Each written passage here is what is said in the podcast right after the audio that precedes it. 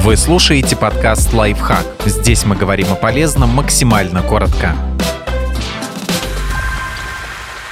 Четыре принципа Увей философии ничего не делания. Китайское учение, которое еще называют искусством непринужденного усилия, поможет справиться с тяжелой жизненной ситуацией и по-новому взглянуть на мир.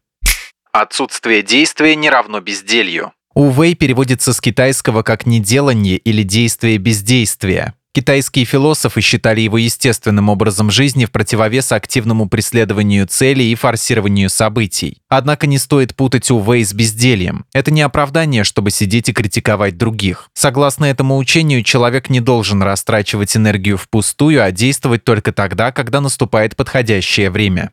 Беспокойный разум нужно усмирить. Даже если мы не предпринимаем никаких действий, наш мозг часто продолжает суетиться. Согласно Увей, усмирить нужно не только тело, но и разум, иначе мы не сможем понять, действуем ли мы в соответствии с мировой энергией или просто потакаем своему эго.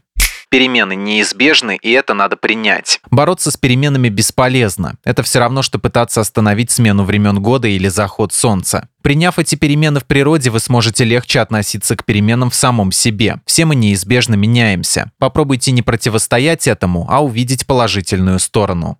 Бесцельное движение. Китайский философ Джуан Цзы советовал образ жизни, который он называл бесцельным движением. Для объяснения он проводил аналогию с деятельностью художника или ремесленника. Талантливый резчик по дереву или умелый пловец не обдумывает и не взвешивает последовательность своих действий. Его навык настолько стал частью его самого, что он действует инстинктивно, спонтанно, не задумываясь о причинах. Именно такого состояния и стремились достичь философы с помощью Увей.